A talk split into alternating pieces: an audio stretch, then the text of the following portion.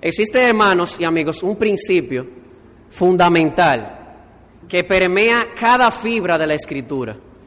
Y es el, la idea o el pensamiento general que satura la Biblia, y es este. Dios está enamorado de su gloria.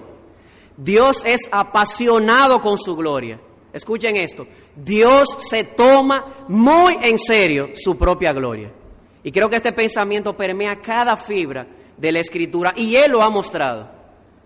Solamente tenemos que ver la historia. Si nos vamos al principio de la historia, a la creación, nos daremos cuenta de esta realidad. La Biblia dice, los cielos cuentan la gloria de Dios y el firmamento anuncia la obra de sus manos. En otras palabras, que el universo creado existe para mostrarnos la gloria de Dios.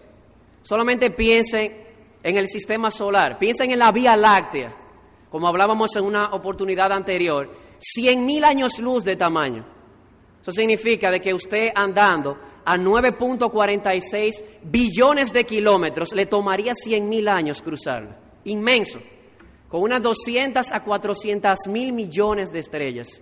Y es solo una entre millones de galaxias en el universo que se conoce. Y usted dirá, wow, parece un desperdicio de espacio si es solamente una morada para nosotros. Pero ¿quién te ha dicho, hermano y amigo, que el universo existe para ser simplemente una morada para nosotros? El universo existe para mostrarnos que Dios se toma muy en serio su propia gloria. Y lo mostró en el centro de la historia, en la cruz de Cristo. Cuando dice Romanos 3, 21 al 26, que Dios puso a su Hijo como propiciación para nuestros pecados. En otras palabras, el Padre derramó toda su santa ira sobre su Hijo para mostrar de esta manera que Él se toma muy en serio la gloria de su justicia que castiga el pecado, pero también la gloria de su gracia, porque Él está dispuesto a perdonar pecadores en Jesucristo. Y lo mostrará en el final de la historia, cuando Cristo regrese en gloria por segunda vez. Y aquí quisiera llevarles a 2 Tesalonicenses capítulo 1. Segunda de Tesalonicenses 1, vamos a leer los versos 9 y 10. Dice así la palabra de Dios. Los cuales sufrirán pena de eterna perdición, excluidos de la presencia del Señor y de la gloria de su poder. ¿Cuándo? Cuando venga en aquel día para ser glorificado en sus santos y ser admirado en todos los que creyeron por cuanto nuestro testimonio ha sido creído entre vosotros. Hermanos y amigos, ¿para qué regresará Jesús? Es una pregunta que una vez se le hizo a un grupo de jóvenes y las respuestas fueron estas. Bueno, Jesús va a regresar para buscar a su pueblo. Otros dijeron, bueno, Jesús va a regresar para instituir justicia perpetua en la tierra. Otros dijeron, Cristo va a regresar para crear cielos nuevos y tierra nueva donde mora la justicia. Y todo esto es verdad. Pero escuchen esto. Segunda de Tesalonicenses 1:10 dice, Cristo va a regresar para ser glorificado en sus santos y para ser admirado. Él se toma muy en serio su propia gloria. Yo quisiera crearles el panorama. Imagínense por un momento que quien les habla entra a este edificio, pasa por el pasillo en medio de ustedes, sube las escaleras, se para en el púlpito y le dice, hermanos y amigos, buenos días. Mi nombre es Juan José, yo vine aquí para que ustedes me admiren, para que ustedes me glorifiquen. Yo espero que agarren la silla que tienen al lado y me la arrojen. O que se vayan en protesta, o que al menos me digan, los que me conocen saben que yo soy chistoso, me dicen, termina el chiste. Pero esto no es un chiste.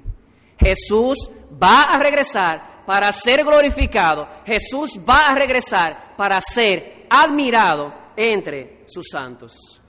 Usted dirá, un momentico, Juan José. Todo este hablar de que Dios creó todo para su gloria. Envió a su Hijo a morir para su gloria. Regresará para ser glorificado. Todo este hablar de la gloria de Dios, la gloria de Dios y Dios buscando su gloria y Dios celoso de su gloria. ¿No lo convierte en un ser egoísta? ¿No es esto ser absolutamente vano y arrogante? Y déjeme decirle que es una buena pregunta. Muchas personas a través de la historia se han hecho esta pregunta y me pregunto si aquí habrá alguien en esta mañana, esta mañana que se esté preguntando lo mismo. Le voy a citar un escrito de un escritor inglés Michael Prowse, que escribe para el London Financial Times, lo que él dijo.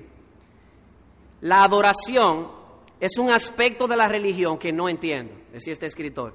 Pensemos en ese Dios que es omnipotente y que por razones desconocidas para nosotros decidió crearnos.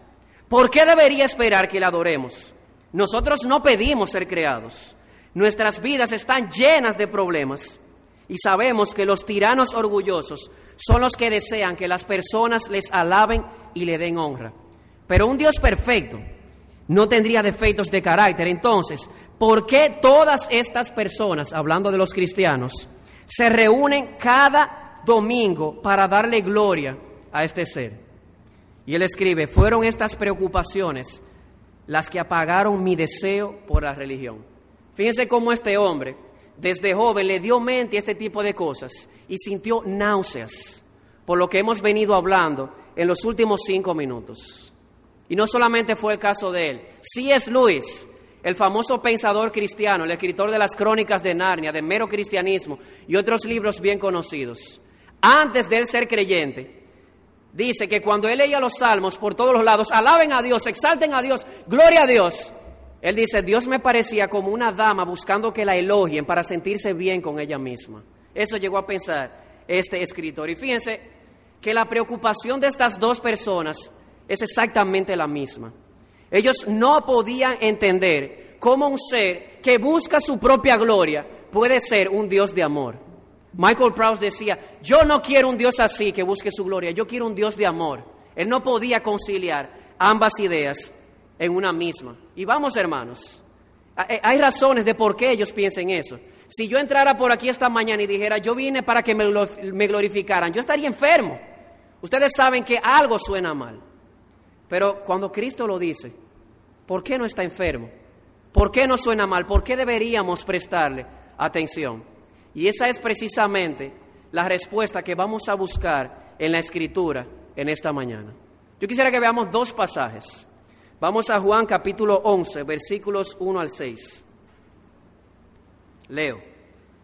Estaba entonces enfermo uno llamado Lázaro de Betania, la aldea de María y de Marta su hermana.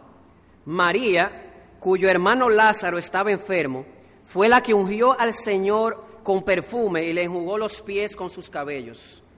Enviaron pues las hermanas para decir a Jesús, Señor, he aquí el que amas está enfermo.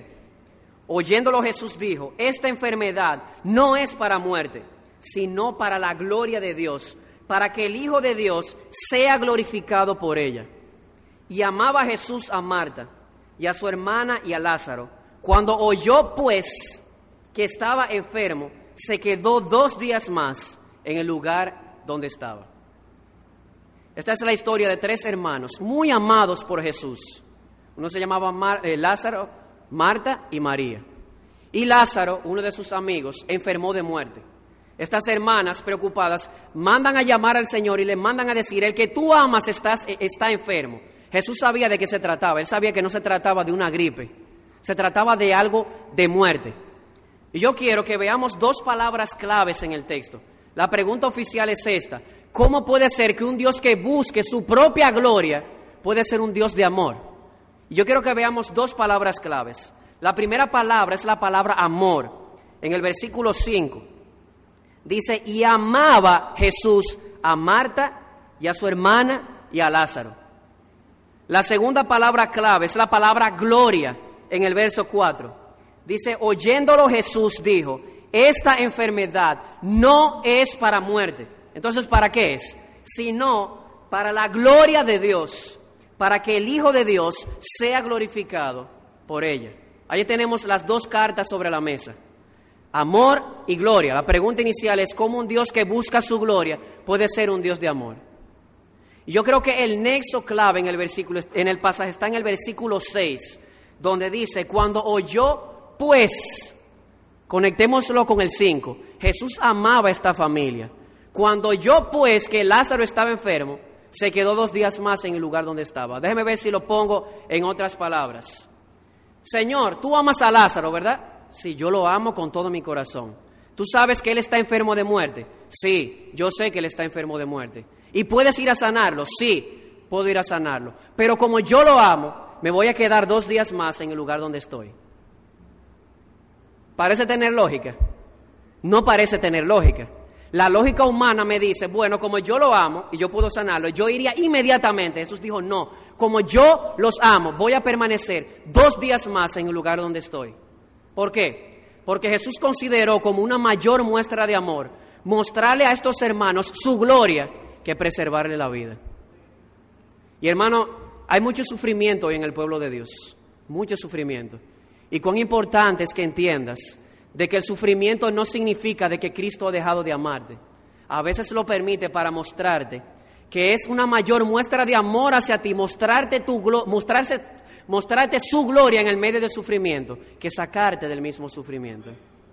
Así que aquí tenemos el primer pasaje. Amor, gloria, conectados.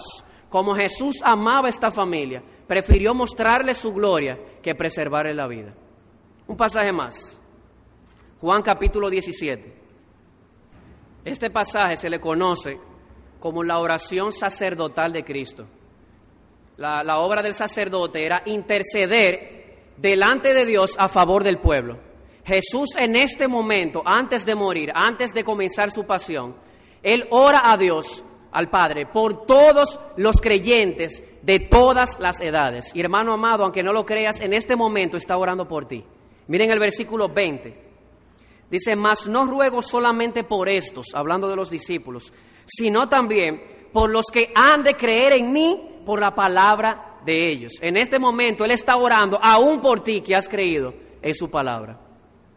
Así que es lógico pensar que orar e interceder ante Dios a favor de una persona es una muestra de amor, ¿verdad que sí?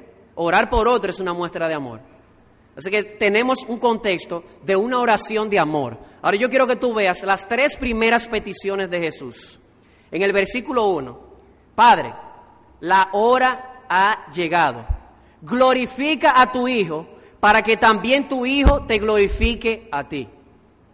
Segunda petición, versículos 2 y 3, para que dé vida eterna a todos los que le diste.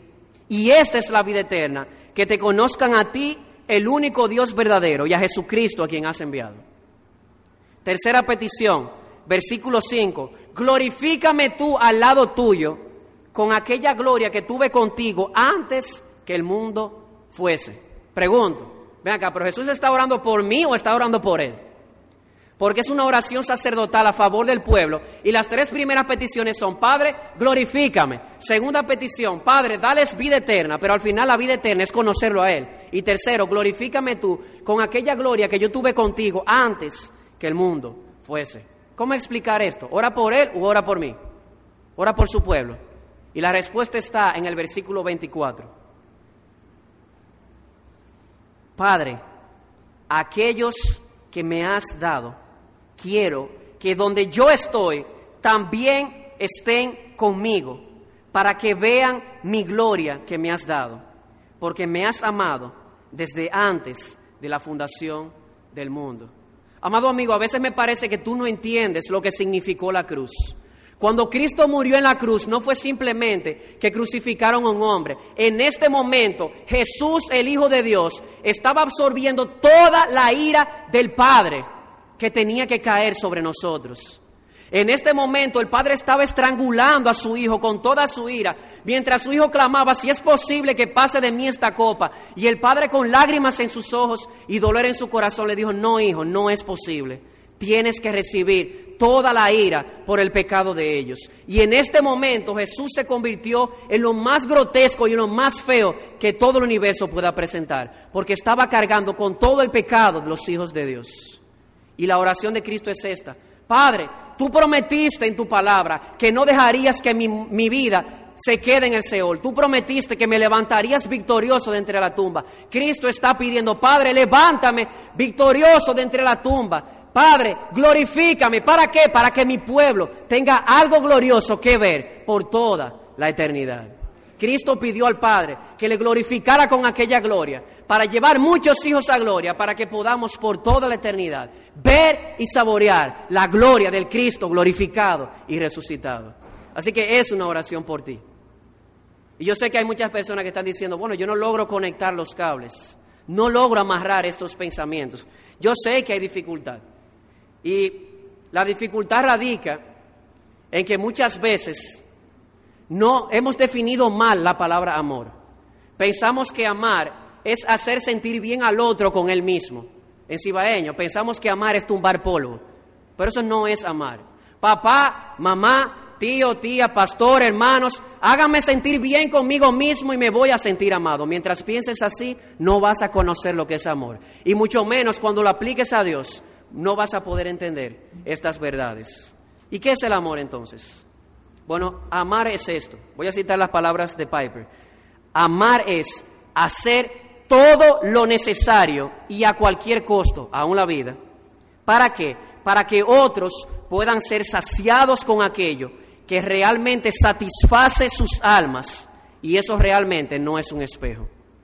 Amar, amado amigo, es hacer todo lo necesario y a cualquier precio para mostrarte a ti dónde tú puedes hallar la felicidad y la satisfacción más plena y más duradera. Y no es un lugar lleno de espejos donde tú te ves y te gustas a ti mismo. No, amado amigo. Solamente hay una cosa que puede saciar tu alma más profundamente y es la gloria de Dios. Mire conmigo el Salmo 16, 11, por favor. Salmo 16, 11, dice así la escritura.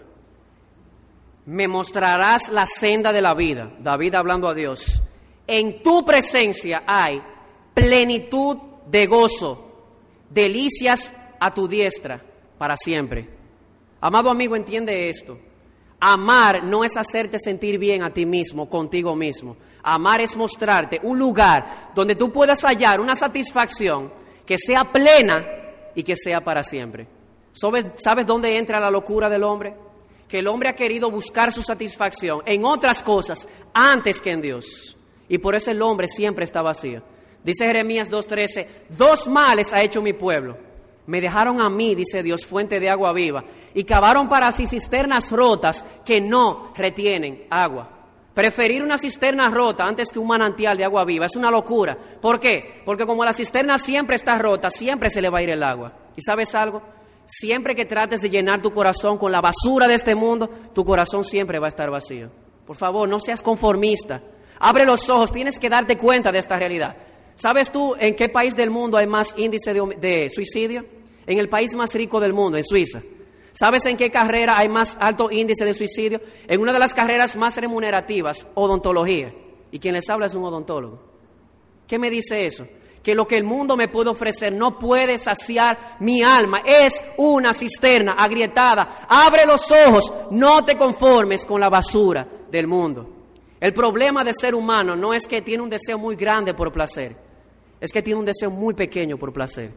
Porque si realmente buscara la satisfacción con pasión, si la buscara con diligencia, se diera cuenta que lo que el mundo ofrece no es más que una cisterna agrietada. Amigo mío, escúchame, yo te amo demasiado para mentirte, para ocultarte la verdad. Estás desperdiciando tu vida. Te amo y por eso te digo, quiero mostrarte aquel lugar donde puedes hallar la mayor satisfacción posible que puedas imaginar y por el mayor tiempo posible, no por ocho mil años, por toda una eternidad. Y eso no es un espejo, es la gloria de Dios. Así que la respuesta a la pregunta, ¿cómo puede Dios, un Dios que busca su propia gloria, ser un Dios de amor? Ya está dada. La respuesta es esta. El mayor acto de amor de Dios hacia ti es mostrarte su gloria. Porque nada ni nadie en todo el universo te va a dar, te va a dar un gozo pleno y una delicia eterna. Solamente Dios. Solamente Dios puede hacerlo. Y ahorita decíamos que no lo entendemos porque hemos redefinido mal el amor. Pensamos que amar es hacer sentir bien al otro consigo mismo. Pero realmente yo creo que la naturaleza nos da parábolas para mostrarnos de que no es así. Yo quiero preguntarte, yo quiero que tú pienses en tu mente, ¿cuáles son los momentos de un profundo, de más profundo gozo que tú has sentido. Yo no estoy hablando de una alegría jaja en un momento. Estoy hablando de aquellos momentos donde has sentido un gozo profundo realmente. Ciertamente no es peinándote en un espejo, yo no sé ustedes, pero yo no. Los momentos de más profundo gozo en mi corazón son aquellos momentos cuando yo veo algo glorioso, me salgo de mí mismo para ver algo glorioso y hallo deleite en ello. Un hermoso paisaje, o cuando voy a un juego de básquetbol y mi, equipo está perdiendo, faltando unos segundos, están perdiendo por dos puntos, y viene y tira un tiro de tres de mallita, ¡wey! todo el mundo se para y hasta tienen que usar el lenguaje religioso prestado y dicen ¡Gloria! Es una parábola para mostrarnos que lo que realmente sacia el alma no está dentro de nosotros, está fuera de mí y es la gloria de Dios. Y por eso Dios es el único ser en todo el universo que su más grande acto de amor es exaltarse a sí mismo. Nada ni nadie te podrá saciar como Él lo hace. Así que las personas como Michael Prowse, el escritor que mencionamos al principio, no deberían movernos a odio, hermanos. Deberían movernos a compasión. Deberían movernos a predicar más de la gloria de Dios. Deberían movernos a orar más para que Dios quite el velo que está en sus ojos, que no le deja ver la belleza de la gloria de Cristo. Escucha esto, amado amigo. Cristo no puede evitarlo. Él es asombrosa, gloriosa, infinita, absolutamente e infinitamente hermoso y no puede evitarlo.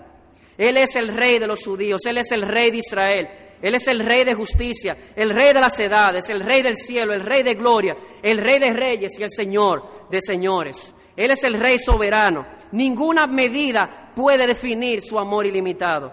Él es perdurablemente fuerte. Él es eternamente sincero. Él es eternamente constante. Él es inmortalmente lleno de gracia. Él es imperiosamente poderoso. Él es imparcialmente misericordioso. Él es el fenómeno más grande que ha atravesado el horizonte de la historia. Él es el Hijo de Dios. Él es el Salvador de los pecadores. Él es la pieza fundamental de la civilización. Él no tiene paralelos, no tiene precedentes. Él es la idea más elevada en la literatura y la más alta personalidad en la filosofía. Él es la doctrina fundamental de la verdadera teología. Él es el único calificado para ser el único y suficiente Salvador. Él suple fortaleza a los débiles. Él está disponible para los tentados y cansados. Él simpatiza él salva, Él fortalece, Él sostiene, Él guarda y guía, Él sana a los enfermos, Él limpia a los leprosos, perdona a los pecadores, libra a los endeudados, liberta a los cautivos, defiende a los débiles, bendice a los jóvenes, sirve a los desafortunados. Él es cordial para con los ancianos, Él recompensa a los dirigentes, Él embellece a los humildes. Él es la llave del conocimiento. Él es la fuente de la sabiduría, la entrada a la libertad, el camino hacia la paz, la senda de justicia, la autopista hacia la santidad. Él es la puerta a la gloria. Su vida es inigualable, amado amigo. Su bondad es ilimitada. Su misericordia es para siempre. Su amor nunca cambia. Su palabra es suficiente. Su gracia es vasta. Su reino es justo. Su yugo es fácil y ligera su carga. Quisiera describirte, describírtelo, pero Él es indescriptible. Él es incomprensible, Él es invencible, Él es irresistible, no puedes sacarlo de tu mente, no puedes dejarlo ir de tu mano, no puedes vivir más que Él, pero tampoco puedes vivir sin Él. Los fariseos quisieron detenerlo, no lo soportaban, pero se dieron cuenta que no podían detenerlo. Pilato no pudo encontrar ninguna falta en Él. Herodes no pudo matarlo. La muerte no pudo con él y la tumba no lo pudo retener. Ese es nuestro rey. Amado amigo, cuánto oro a Dios que abre, tus ojos. Él no puede evitarlo, Él es infinitamente hermoso. Y si Él oculta esto de ti, entonces no te amara. Si Él te hiciera sentir bien a ti contigo mismo, entonces estaría despreciándote, porque te estaría dirigiendo a un lugar donde nunca vas a encontrar satisfacción para tu alma. Solamente Cristo puede saciar tu alma lo más profundamente y por el mayor tiempo posible. Así que no desperdices tu vida, amado amigo. Dios quiere hacerte entender que la razón por la cual Él se exalta a sí mismo sobre todas las cosas es porque Él es la única realidad que puede saciar nuestras almas. Y es un alivio esto, saber que tú no tienes que decidir entre buscar tu felicidad y darle gloria a Dios. No, no tienes que decidir. Ambas cosas son una. porque Dios es más glorificado en ti cuando tú estás más satisfecho en todo lo que Él es para ti, en Jesucristo. Así que no tienes que decidir. Fuiste creado para Dios, amado amigo, y tu alma siempre, siempre, siempre andará inquieta hasta que no repose en Él. Y tú dirás, ¿y por qué no puedo ver su belleza? ¿Por qué no voy a Cristo? Mejor dicho. Bueno, muchas personas de las que están aquí no vienen a Cristo porque no han visto la belleza de Cristo. Y usted dirá, ¿y cómo puede una persona ver la belleza de Cristo? Bueno, la Biblia dice que el trabajo de Satanás es ese. Vaya conmigo a 2 de Corintios, 2 de Corintios 4, vamos a leer los versos 4 al 6. Dice, en los cuales el Dios de este siglo, es decir, Satanás, cegó el entendimiento de los incrédulos para que no les resplandezca la luz del Evangelio de qué? De la gloria de Cristo, el cual es la imagen de Dios. La razón por la cual no sigues a Cristo, amado amigo, o no quieres seguirlo es porque no has visto su belleza. Y no has visto su belleza porque el trabajo principal del, del diablo es cerrarte los ojos para que no veas la gloria de Cristo. Y lo peor de todo es que te estás dejando engañar. Pídele a Dios ahí en tu asiento que abra tus ojos para que puedas ver la gloria de Cristo. Y Él lo puede hacer. El versículo 6 dice, porque Dios que mandó que de las tinieblas resplandeciese la luz, Él es el que resplandeció en nuestros corazones. ¿Para qué? Para iluminación del conocimiento de qué? De la gloria de Dios en la faz de Jesucristo. Realmente Dios ahora, Él puede abrir tus ojos. Solamente tienes que pedirlo de corazón y Él abrirá tus ojos y tú verás la belleza de Cristo y comprobarás que nada en este mundo podrá saciarte como Dios. Pero voy a dar una palabra de advertencia. ¿Y qué si me paso toda mi vida rechazando a Cristo y nunca le, le recibo como Salvador ni Señor? Hay personas que no les gusta esta verdad, pero tengo que ser fiel a la Biblia y te amo demasiado. El infierno te espera.